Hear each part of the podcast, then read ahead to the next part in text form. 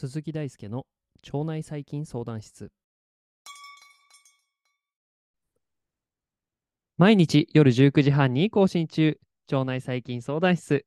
現役の研究者である鈴木大輔が、えー腸内細菌にまつわるエピソードをお届けしております。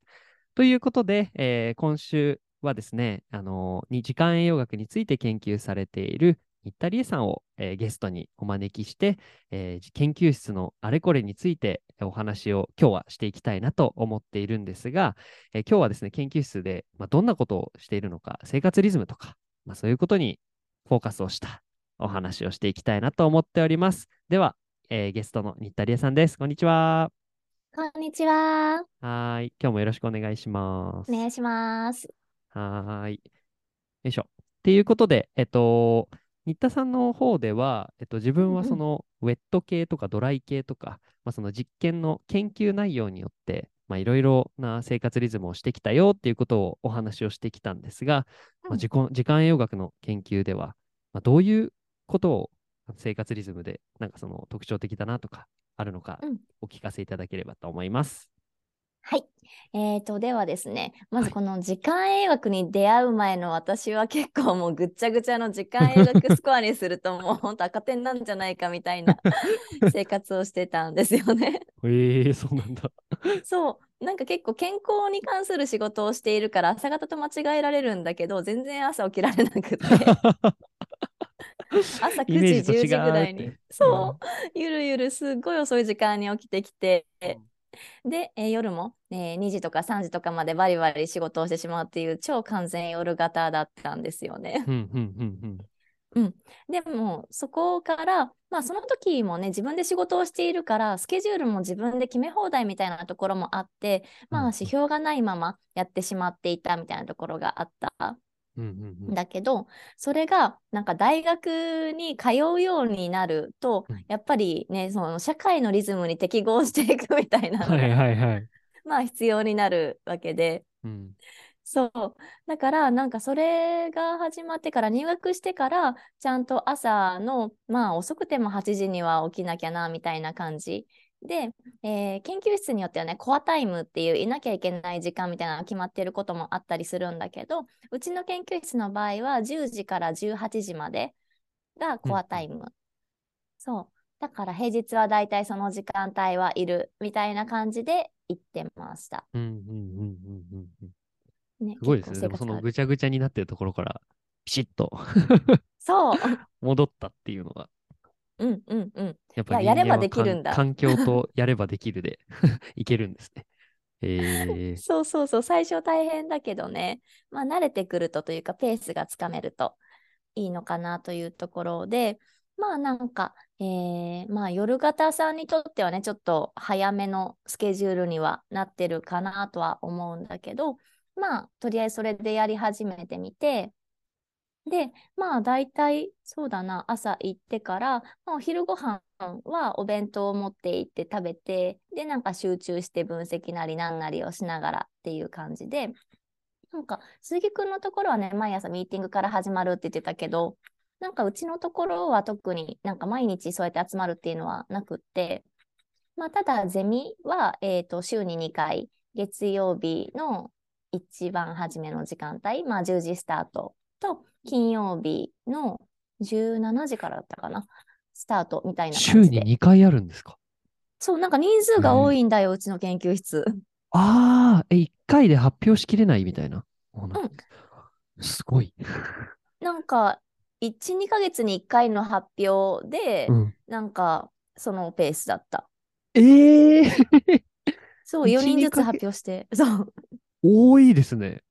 うん。ええー、それはすごいな。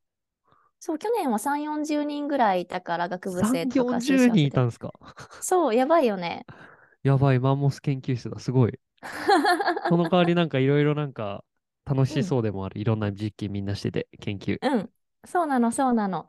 だから結構ね、あのマウスを使うマウス班と人に対する研究をする人班ととかって結構分かれてて、その最近、あの細胞班ととか。はいはいはい。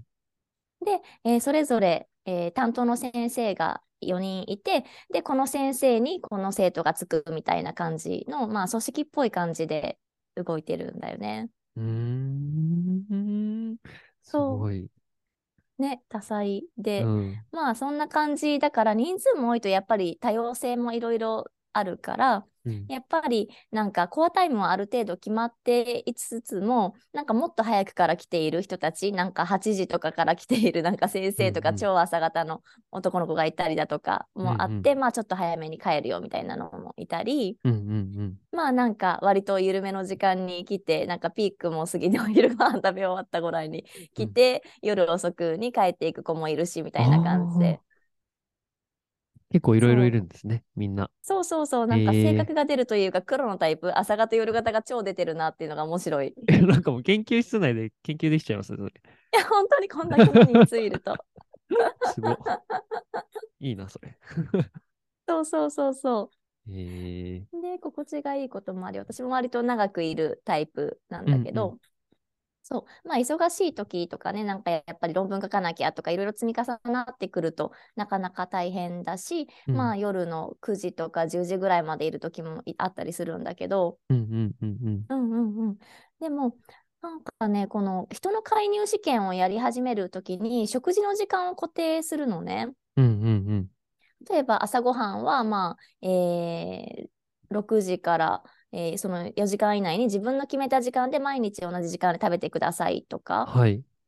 で、朝ごはんの食べた後から4時間以上うんうん空けてからお昼ご飯食べてくださいとか、いろいろうん指定をしていくんだけど、うんうん。まあその被験者側に自分もなったりするのね、なんかうんうんうんやっぱり人にやってくださいっていうからにはこっちもやっとかないとなみたいなところもあって、うんうんうんそれでやっていくと、やっぱりなんか夜ご飯早めに食べ終わった方が体が楽だなと思っうん。て。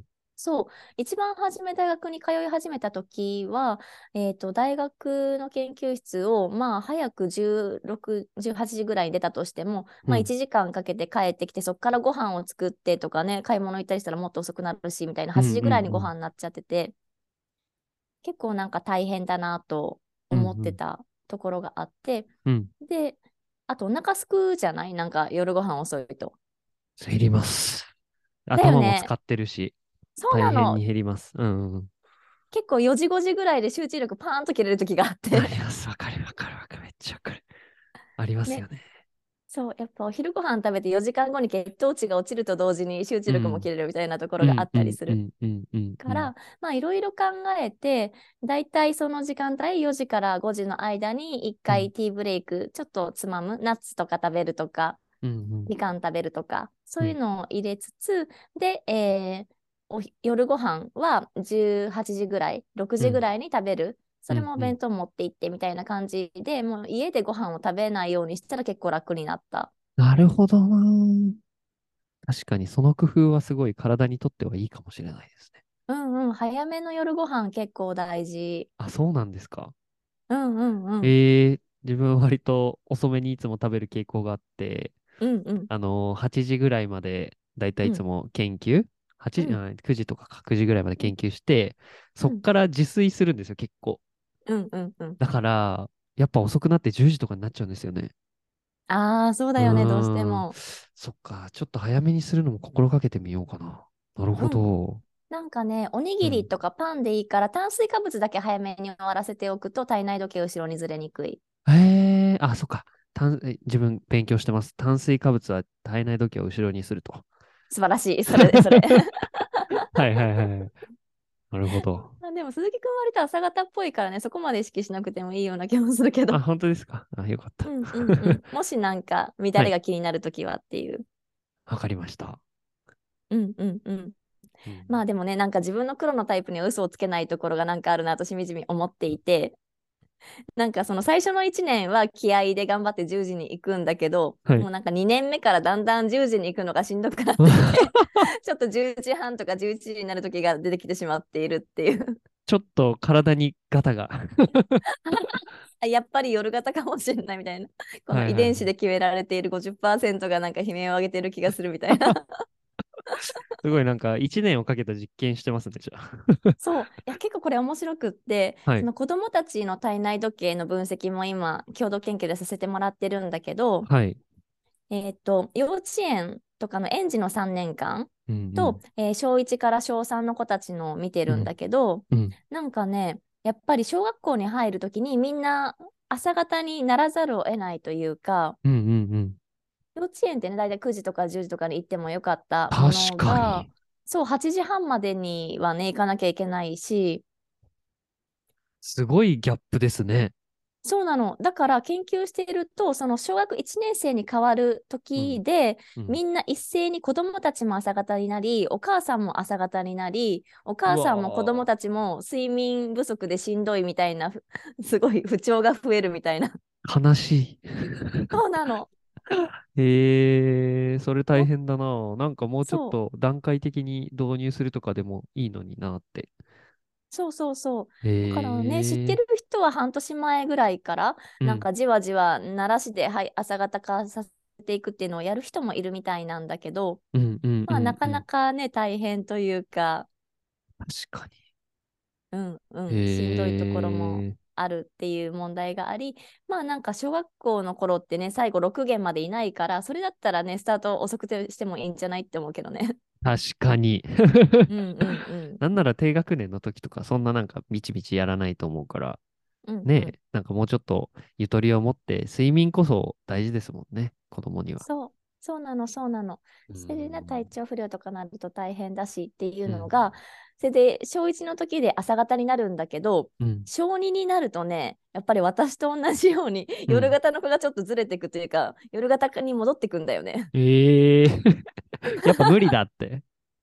小学校、厳しいよ、この時間みたいになっちゃうんですね。そうみたい。ええわかりやすい。ね、あ若干よりを戻していると思ってなんか ええそうなんだ。そう。そしてそれを体感しているんだけど、まあなんかそういうね、社会のリズムと自分のリズムをうまくなんかうんうんつかめるようなコツとかね、増やしていきたいなと思いながら過ごしてます。おーなんかいつかそういうその社会活動と、まあ、自分の体のクロノタイプについてお話ししたいですね、また別で。うん、したいしたい。うん結構楽しそう。本当に、本当に。なんか睡眠のリズムが違う人とかも読んだりしながら、いろいろ話せたら面白そうですね。本当本当このダイバーシティがね、許されるような、んなんか社会になっていくといいなと思うし。確かうんに。なるほうんどな、面白い。ね、で夜型化をね、なんかしすぎてしまうこの街のいろんな環境だったりとか、なんかずっと夜遅くまで明るいよとかね、いろんなものも関わってきたりするから、うんうんうんうんうん。ね、みんなで取り組めたらいいなと思うよね。確かに。